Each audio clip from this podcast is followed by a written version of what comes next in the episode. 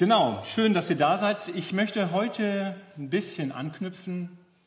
Also ich mache keine Wiederholung, aber der Epheserbrief, der hat uns ja beschäftigt, äh, als wir äh, in Sandkrug waren, in diesem tollen Freizeithaus.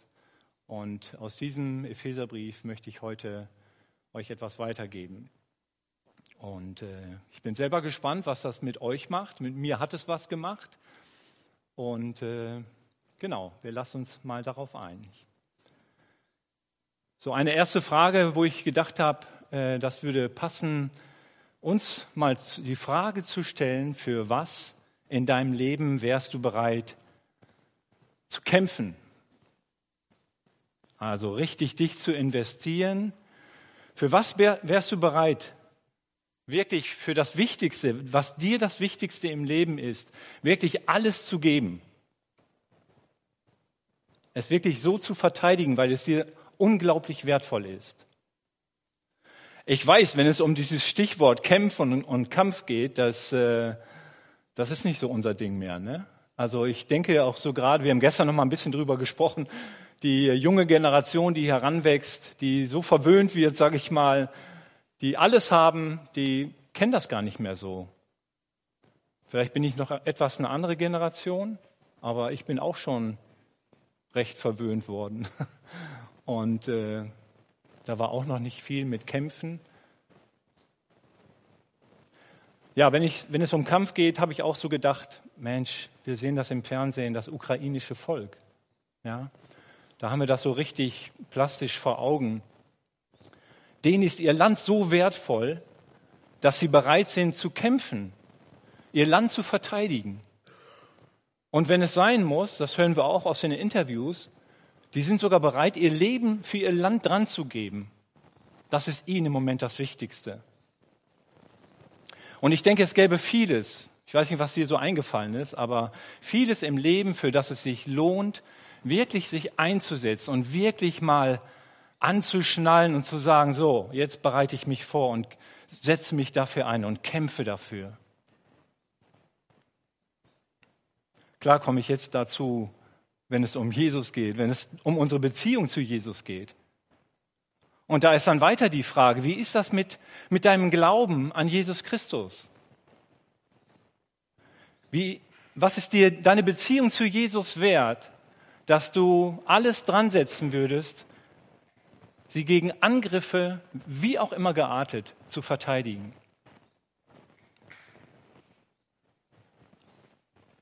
Erlebst du das? Und wie erlebst du es, dass deine Beziehung zu Jesus angefochten wird? Ich habe so gedacht, Mensch, wenn ich das gar nicht erlebe, dann stimmt doch irgendwas nicht. Dann habe ich doch irgendwo ein Problem, oder? Und sollte vielleicht mal darüber nachdenken. Auf jeden Fall, die Bibel macht deutlich, dass das etwas damit zu tun hat, dass es jemanden gibt, der etwas dagegen hat, dass du in einer lebendigen Beziehung mit Jesus lebst. Der etwas dagegen hat, dass du seinen Willen tust, ja? Dass du überhaupt nach Gott fragst, nach, nach dem Sinn des Lebens. Ich weiß ja nicht, ob du etwas mit Begriffen wie Teufel, hört sich schon heftig an, ne? Satan ist ein anderer Begriff, Dämonen, Mächte und Gewalten des Bösen.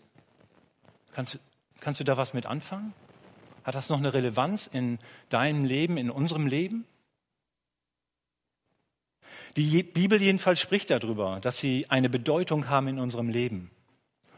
Nicht nur das, nicht nur eine Bedeutung, sondern sie nehmen einen Einfluss auf unser Leben. Und da fängt es schon schwierig an, denke ich, ne? Gott, der Teufel und so weiter. Aber lassen wir uns da einfach mal auf so einen Weg ein. Und es hat etwas mit unserem Alltag zu tun. Und du wirst sehen, dass das Auswirkungen in deinem Leben hat und dass du Auswirkungen auch in deinem Leben davon kennst. Aber nicht nur das, du bekommst in diesem Kampf auch Unterstützung. Also du bist nicht alleine. Und diese Unterstützung brauchen wir.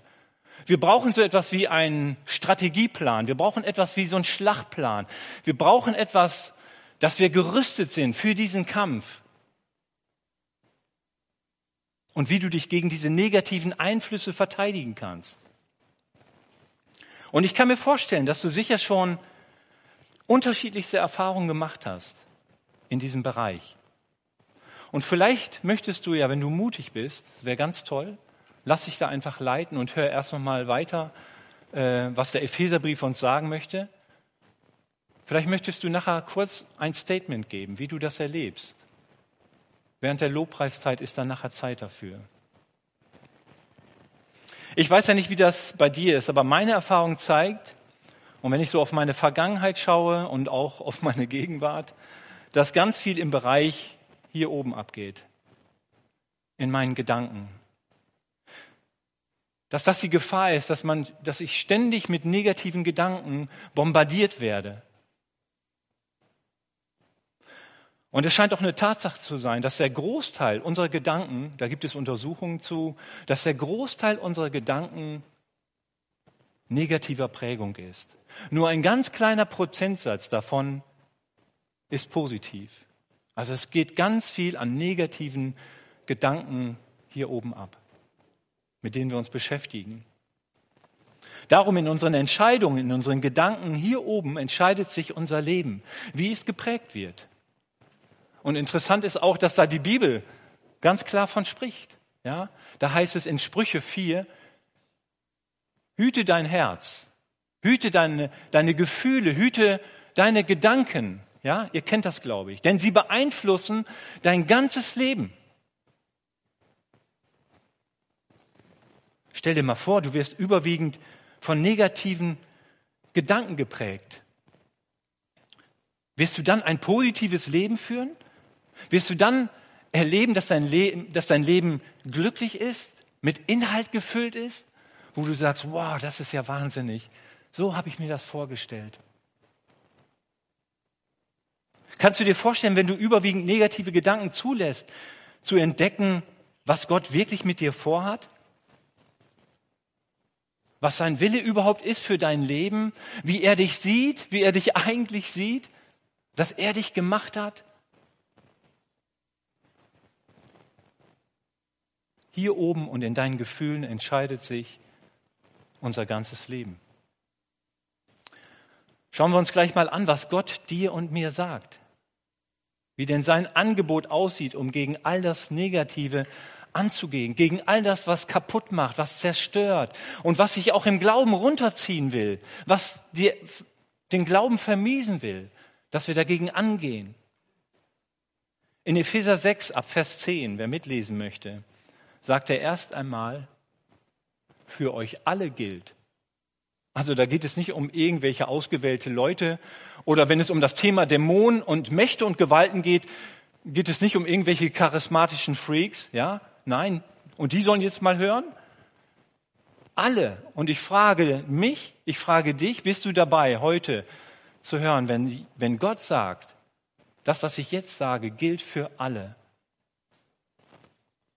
Ich möchte an dieser Stelle kurz beten und nehme euch einfach so mit rein und macht euch einfach Gedanken darüber.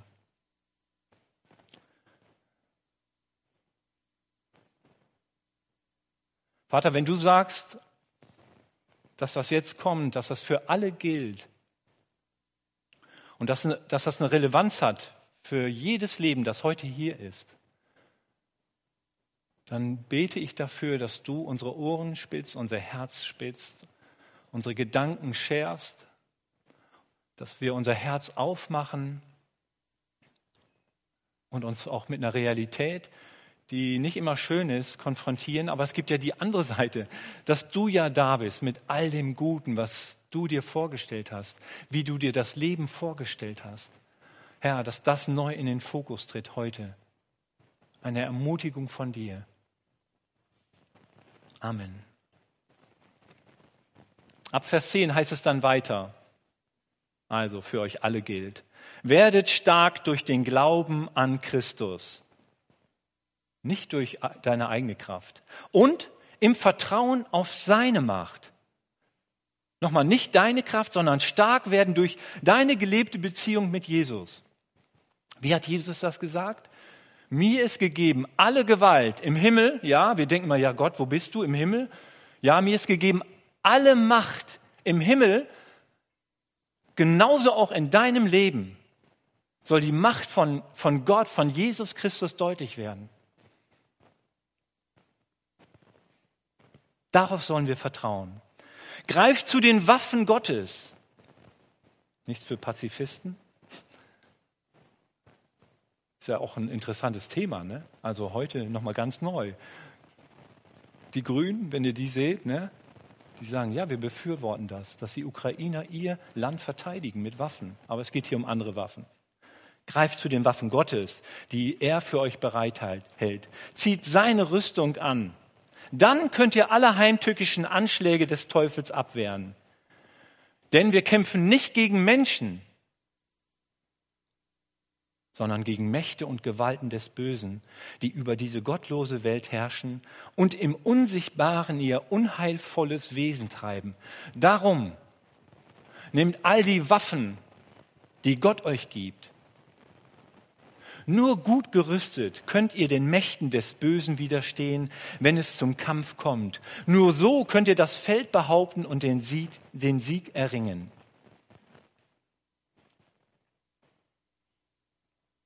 Paulus spricht hier über eine unsichtbare Dimension. Und das ist ja auch ein Wahnsinnsthema. Das ist ja auch echt unglaublich geheimnisvoll. Er spricht hier von einer unsichtbaren Dimension. Etwas, was man nicht sieht, aber das doch ganz real ist und wo wir die Auswirkungen auch sehen können. Unsichtbare Dimension? Komisch, oder? Wir haben es doch jeden Tag mit Menschen zu tun, die uns auf den Keks gehen, die uns herausfordern. Ja? Die uns das Leben schwer machen, mit denen wir nicht klarkommen und dann an denen sich unser Glaubenskampf manchmal auslöst. Menschen, die uns an die Grenzen bringen. Ja, auch in der Gemeinde. Dass wir sagen, hä, der Bruder, die Schwester, ist doch voll die Katastrophe. Was ist da denn los? Ne? Die bringt mich hier voll aus dem Konzept. Und dann heißt es hier, Paulus sagt hier, nein, nein, nicht Menschen sind das Problem. Das meinen wir manchmal, ja. Aber Menschen sind nicht das Problem, sagt er hier. Wir kämpfen nicht gegen Menschen. Und ich habe gedacht, dass das ja ist wie so eine Tarnung. Vielleicht kennen wir das auch von Bildern, äh, so Satellitenfotos, wenn Krieg ist, ja.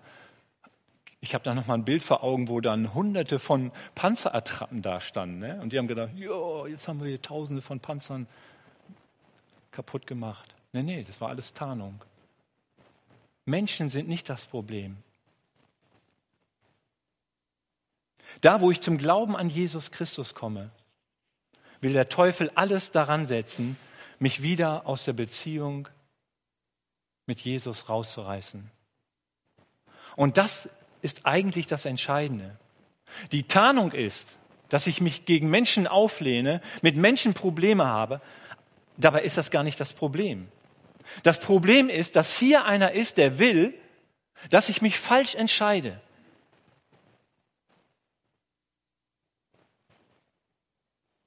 Hier oben ist die unsichtbare Dimension im Kopf und im Herzen. Übrigens die Stellen vom Körper, die am meisten geschützt werden müssen. Das können wir uns ja vorstellen. Ne? Das Herz und der Kopf, wenn da ein Stich reingeht oder eine Kugel reingeht, ja, das ist, kommt nicht gut. Alles andere kannst du noch mal irgendwie reparieren, aber Kopf und Herz ist irreparabel. Und im Kopf müssen wir uns das mal vorstellen. Da ist auch diese unsichtbare Dimension. Da findet dieser Kampf statt.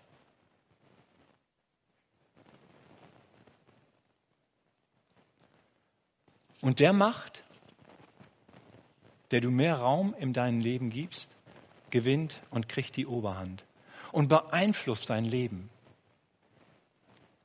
Jetzt kommt natürlich die Frage, was hat bei dir mehr Raum? Wem gibst du mehr Raum in deinem Leben? Überlegen wir wieder, es ist eine Entscheidung. Nicht immer alleine zu handeln, möglich, da braucht man Hilfe. Gibst du eher deinen, den destruktiven Gedankenraum in deinem Leben? Den, den teuflischen Gedanken, den zerstörerischen Gedanken, den Sorgen, den Ängsten in deinem Leben, den Gefühlen und Gedanken, die dich runterziehen wollen und die dich belügen? Oder sind es die göttlichen Gedanken? Das, wie Gott dich eigentlich sieht, dass er dich annimmt, so wie du bist. Dass du von ihm geliebt bist durch Jesus Christus. Oder wie der Psalm 139 das ausdrückt, wunderbar und einzigartig hat Gott dich gemacht. Oder eine Stelle, die ich gefunden habe, Gott, was für ein starker Retter ist er. Von ganzem Herzen freut er sich über euch. Weil er euch liebt, redet er nicht länger über eure Schuld. Ja, er jubelt, wenn er an euch denkt. Oder eine Stelle aus dem Römerbrief. Weder Tod noch Leben, weder Engel noch Dämonen, weder Gegenwärtiges noch Zukünftigen, noch irgendwelche Gewalten, Mächte und Gewalten des Bösen können uns von der Liebe trennen, die er uns in Jesus, unserem Herrn, schenkt. Die Liebe Gottes ist das, was uns schützt. Wollen wir all das, was Gott an Gutem sich gedacht hat für unser Leben, wollen wir das drangeben? Wollen wir das einfach dem Teufel kampflos überlassen? Das kann nicht sein. Das kann nicht sein, auf keinen Fall. Vielleicht denken wir manchmal, ja, wenn der Teufel wirklich so, so eine Macht hat und mich dauernd bearbeitet und mich dauernd angreift, haben wir da überhaupt noch eine Chance? Ja, da fangen die Zweifel schon an. Muss man da nicht resignieren? Muss ich da nicht aufgeben? Genau das will er ja. Genau das ist ja sein Ziel, dass wir aufgeben. Da will er uns hinbringen, dass wir sagen, es hat doch alles keinen Wert. Guck, guck doch da, guck doch hier. Was bringt das noch? Ich will uns jetzt mal drei Gründe nennen, warum das gar nicht so heftig ist. Und warum wir auch gar nicht in Angst oder in Panik verfallen müssen. Und dass wir wirklich mutig und gelassen sein dürfen. Das Erste, und das finde ich unglaublich wichtig, das ist erstmal die Grundlage. Jesus hat all diese Mächte, die hier im Text aufgezählt werden und woanders, die hat er am Kreuz von Golgatha besiegt. Das hören wir jeden Sonntag, ja? Aber das nochmal zu realisieren, diese Mächte sind besiegt. In Kolosser 2, Vers 15 drückt er das so aus. Auf diese Weise, also das Kreuz von Golgatha, wurden die Mächte und Gewalten entwaffnet. Die wurden entwaffnet. Also die haben eigentlich gar keine Chance mehr. Und in ihrer Ohnmacht bloßgestellt, quasi lächerlich gemacht, ja? Als Christus über sie am Kreuz triumphierte. Als Jesus am Kreuz gesagt hat, es ist vollbracht. In dem Moment hat er ihnen die Macht weggenommen, hat er ihnen diese Macht weggerissen.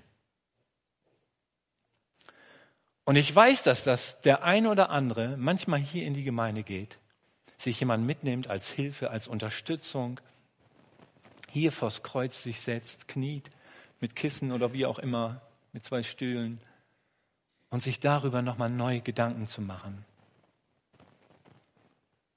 Diesen Sieg neu zu sehen, sich neu stärken zu lassen durch das Kreuz, was da passiert ist. Dort auch Schuld abzulegen, ja. Lügen gegen seine Wahrheit einzutauschen, Vergebung zu empfangen. Und ich kann nur ermutigen, das zu machen, dass man sich, es gibt auch andere Formen, aber das ist sehr, sehr gut, sich so Zeiten zu nehmen, der Ruhe, vielleicht abends, wenn hier keiner mehr ist. Unter der Woche ist ja sehr wuselig hier. Das Zweite, Jesus wohnt in mir. Hey, der Sieger von Golgatha lebt in mir. Und er ist in mir. Er ist in mir die Kraft, dass ich diesen Mächten, die oft in dieser Form von negativen und destruktiven und zerstörerischen Gedanken auf mich einwirken, mit einem Nein begegnen kann. Ja, ich habe so gedacht, auch Kinder im Kindergarten, die lernen das ja auch, ne? so suspekte Geschichten, die dann ablaufen kann. Ne? wo die Kinder lernen müssen, Nein zu sagen. Hier ist eine Grenze. Ja? Und dass sie besser abhauen. Dafür steht der Kopf. wenn ich mit der unsichtbaren Dimension kämpfe.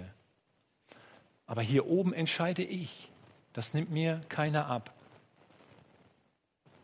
Das ist meine Entscheidung. Und diese negativen Gedanken, hallo, die sind ja nicht zack, die sind ja nicht einfach so auf einmal da.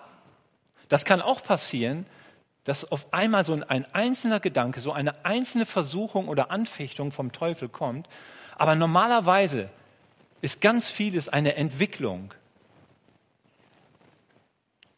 Und dann kommt es dazu, dass sich diese negativen Gedanken, dass sie mich prägen und ein Teil von dir werden.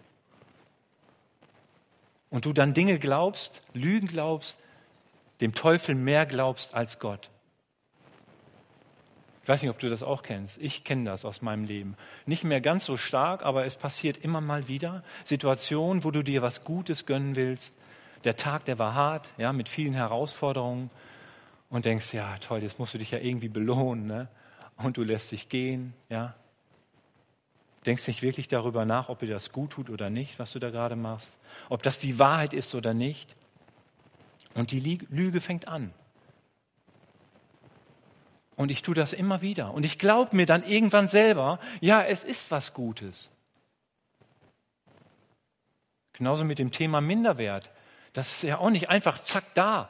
Ja, bist du auf einmal minderwertig. Und all das, was damit zusammenhängt, das kommt auch nicht so knall auf Fall in dein Leben. Das fängt auch langsam an. Ja, durch gewisse Umstände in deinem Leben, durch gewisse Botschaften, die Menschen dir damals gesendet haben, ja. Und dann fange ich es an zu glauben, weil mich diese heimtückischen Waffen des Teufels so weit gebracht haben. Ich bin nichts wert. Ich kann nichts. Das wird nichts. Und so kannst du alle Bereiche deines Lebens durchgehen. Es fängt langsam an, bis du an den Punkt kommst, wo du hier oben Lügen glaubst. Und der Helm, der Helm ist dafür da, in deinen Gedanken klar zu bleiben und zu erkennen, was denkt Gott und was denkt der Kaputtmacher. Was ist positiv? Was ist destruktiv? Vielleicht fragst du dich auch, warum lässt Gott das überhaupt zu, dass diese Mächte mich angreifen dürfen? Vor allem, wenn es doch besiegte Mächte sind. Warum macht Gott das? Wir haben ja ganz viele Fragen, diese Warum-Fragen. Warum machst du das, Gott? Und ich finde, das Thema ist auch nicht immer einfach. Ja, es ist auch ein Geheimnis. Klar, ich habe eine Antwort gleich, in, in Anführungszeichen, sage ich mal. Und trotzdem bleibt es für mich auch ein Geheimnis von Glaube und Nachfolge, mit Gott, mit Jesus in meinem Leben unterwegs zu sein. Glaube ich dir, Jesus, und was du gesagt hast, was du mir zugesagt hast? Wenn mich negative Gedanken oder Versuchungen angreifen, dann will Jesus in meinem Leben sehen, dass er gesiegt hat. Dass er der Stärkere ist. Dann will er sehen, dass er die Wahrheit ist Im Grunde ist der Ausgang dieses Kampfes schon klar. Er hat diese Mächte besiegt. Und von dieser Tatsache her sollen und dürfen wir kämpfen. Das ist eigentlich doch ermutigend, oder? Er ist schon besiegt. So wie im, im Alten Testament hat er dem Volk Israel gesagt, nehmt das Land ein. Es gehört euch schon. Ja, die Mächte sind schon besiegt. Aber ihr müsst euch aufmachen, durch den Jordan zu gehen. Ihr müsst euch aufmachen. Ihr müsst aktiv werden und euch entscheiden, so, und jetzt gehe ich, jetzt gehe ich auch konkrete Schritte.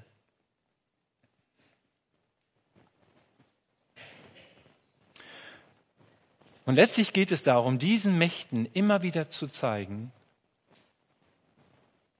keine Chance. Jesus ist der Stärkere. Ich verlasse mich komplett auf ihn. Jesus ist der, der gesiegt hat. Ich stelle seine Wahrheit den Lügen und den Versuchungen des Teufels entgegen. Noch einmal, das ist eigentlich der Grund, warum Gott es überhaupt zulässt, dass diese Mächte mich angreifen dürfen.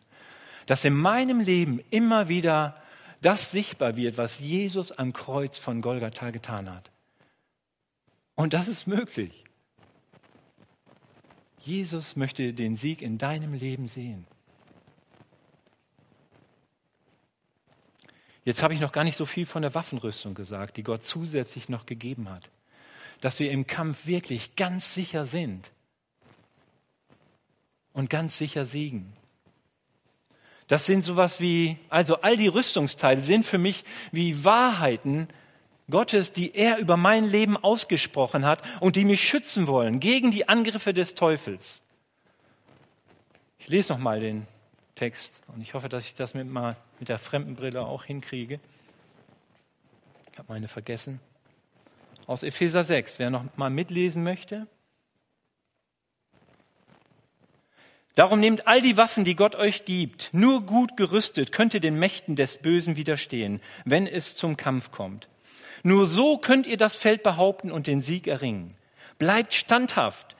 Die Wahrheit ist euer Gürtel und Gerechtigkeit ist euer Brustpanzer. Macht euch bereit, die rettende Botschaft zu verkündigen, dass Gott Frieden mit uns geschlossen hat. Verteidigt euch mit dem Schild des Glaubens, an dem die Brandpfeile des Teufels wirkungslos abprallen. Die Gewissheit, dass Jesus Christus euch gerettet hat, ist euer Helm, der euch schützt und nehmt das Wort Gottes. Es ist das Schwert, das euch sein Geist gibt.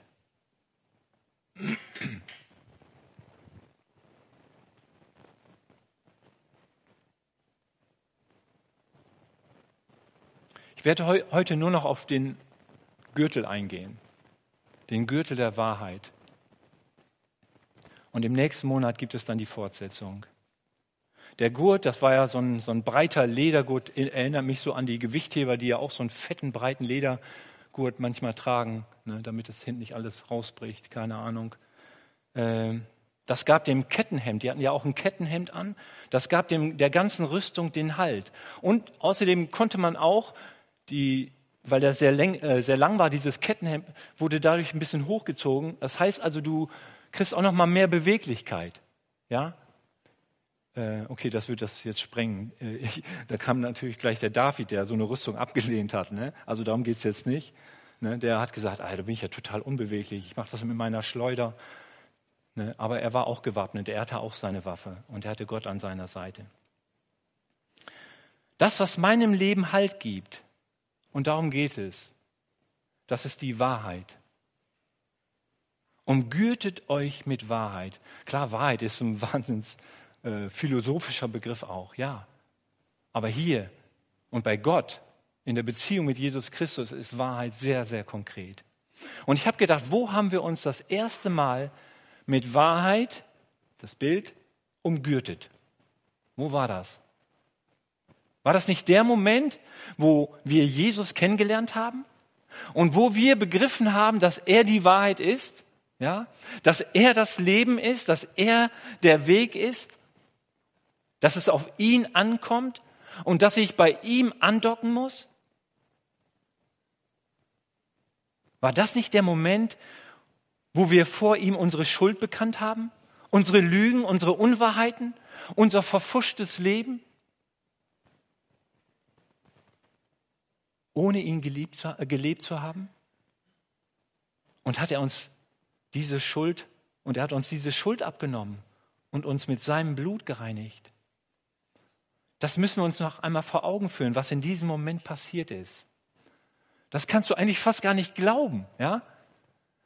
Aber das ist Wirklichkeit und das darfst du annehmen. In diesem Moment, wo du Jesus in dein Leben aufgenommen hast, sag es wie du willst, ja? Wo du gesagt hast, ich nehme diese ausgestreckte Hand von Gott in Jesus an. Ab diesem Moment ist dein Leben wahr. Durch und durch wahr. Das kann man fast gar nicht annehmen, oder? Weil du immer wieder auf dich selber schaust. Aber in dem Moment wurde alles wahr in mir, durch und durch, weil Jesus nämlich in mein Leben gekommen ist. Und Jesus ist derjenige, der Wahrheit reingebracht hat, der Sünde, wie heißt es, schneeweiß macht ja? Schneeweiß. Alles clean, alles rein und mich so vor Gott den Vater gestellt hat. Daran darfst du dich jetzt mal ganz neu erinnern und es auf dich wirken lassen. Kannst du vielleicht gar nicht annehmen, oder? Ja, das musst du, müssen wir lernen. Nimm das an. Wenn du Jesus hast in deinem Leben, ja, jetzt, aktuell, darum geht es. Ja, Jakobusbrief. Glaube und wirklich mit Jesus unterwegs zu sein. Dann bist du wahr. Psalm 103 sagt, ich will das nie vergessen, dass ich in diesem Moment, das steht da so nicht, aber dass ich in diesem Moment, als ich Jesus kennengelernt habe, wirklich rein geworden bin, so rein, dass ich vor Gott stehen kann, wahr. Er hat meine Schuld genommen. Und dieser Gürtel der Wahrheit erinnert mich daran, immer wieder in dieser Wahrheit zu leben und mein Leben darauf zu stellen. Ja, den habe ich nicht einmal, den Gürtel, den nehme ich an, lass mich taufen. Nein, das passiert jeden Tag. Ich muss diesen Gürtel jeden Tag wieder anziehen, in irgendeiner Form. Ja, ob du die Bibel liest oder ob du dir die Verheißungen die Wahrheiten Gottes vor Augen führst. Und, und, und. Und praktisch heißt das für mich, ich dulde nichts in meinem Leben, was dieser Wahrheit widerspricht. Ich dulde nichts in meinem Leben, was dieser Wahrheit widerspricht. Nichts. Da gibt es keine Grauzone. Das steht erstmal so da. Jesus hat mal Folgendes gesagt, wenn ihr an, meinem, an meinen Worten festhaltet und das tut, was ich euch gesagt habe, dann seid ihr wirklich meine Jünger. Ihr werdet die Wahrheit erkennen. Das heißt, er nimmt dir da oben den Nebel weg. Du hast eine Grundlage für dein Leben und die Wahrheit wird dich frei machen. Die Wahrheit, dafür brauchst du die Bibel, sein Wort.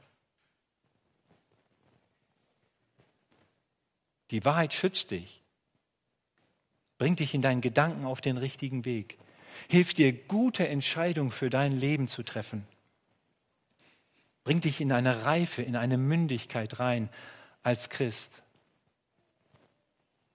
Da gibt es die Bibelstelle, ich lese sie jetzt nicht, die könnt ihr euch mal selber zu Hause lesen, 2 Timotheus 3, 16, 17, ja, was das Wort Gottes für eine Bedeutung hat.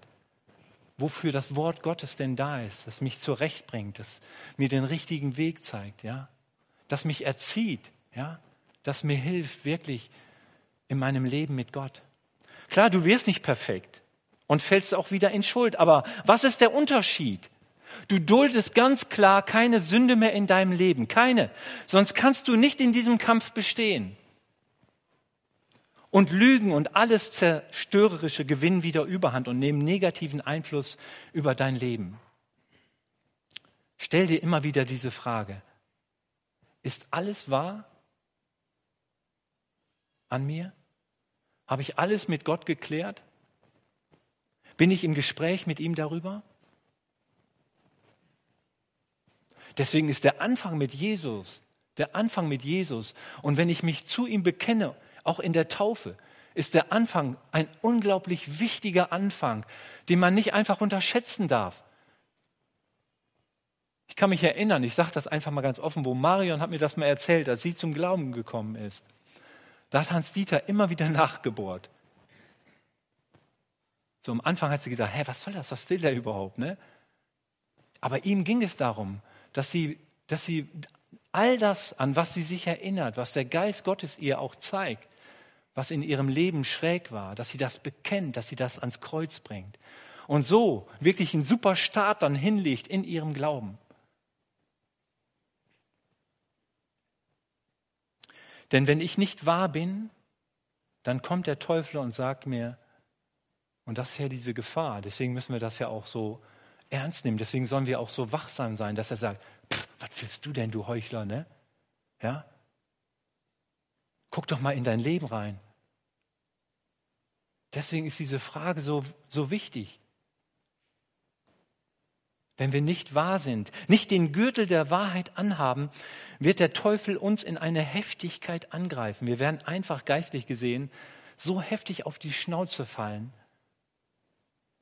dass uns das ganz schön, ja, dass wir da durch ganz schön Verletzungen äh, zuziehen. Und es nicht so einfach ist, einfach so locker mal wieder aufzustehen. Und wir werden erleben, wie unsere Beziehung zu Jesus mehr und mehr an Bedeutung verliert. Wir könnten jetzt viele Themen ansprechen, ob es Süchte sind in unserem Leben, Lügen. Ach, ich brauche das gar nicht alles weiter nennen, ob es Vergebung ist und, und, und. So viele Themen. Vielleicht einfach zum Schluss noch ein Satz, der mir wichtig wäre, euch noch mitzugeben und uns mitzugeben. Wenn du wahr bist, wenn dein Leben wahr ist, dann wirst du ein unglaublicher Segen sein für die Gemeinde, für die Menschen um dich herum, für dich selber. Wenn du wahr bist, wenn du in dem lebst, was Gott sich gedacht hat. Und das Gegenteil müssen wir auch hören, nicht als moralischen Zeigefinger, darum geht es gar nicht. Aber weil Gott nicht schön redet. Wenn das nicht so ist, wenn du nicht wahr bist, dann bist du auf der anderen Seite eine Last für die Gemeinde, für dich selber, für Menschen um dich herum. Lasst uns das lernen, wahr zu sein. Und Leute, dafür hat sich Gott auch Gemeinde ausgedacht. Wir stehen hier zusammen mit dem Beispiel, wo ich sagte, dass, dass Leute hier in die Gemeinde gehen, zu zweit, zu dritt, miteinander sich vors Kreuz zu setzen. Dass wir das gemeinsam tun. Wir sind gemeinsam unterwegs. Dass wir immer wieder nach der Wahrheit fragen, um dann zu erleben, die Wahrheit ist es, die mich in die Freiheit führt.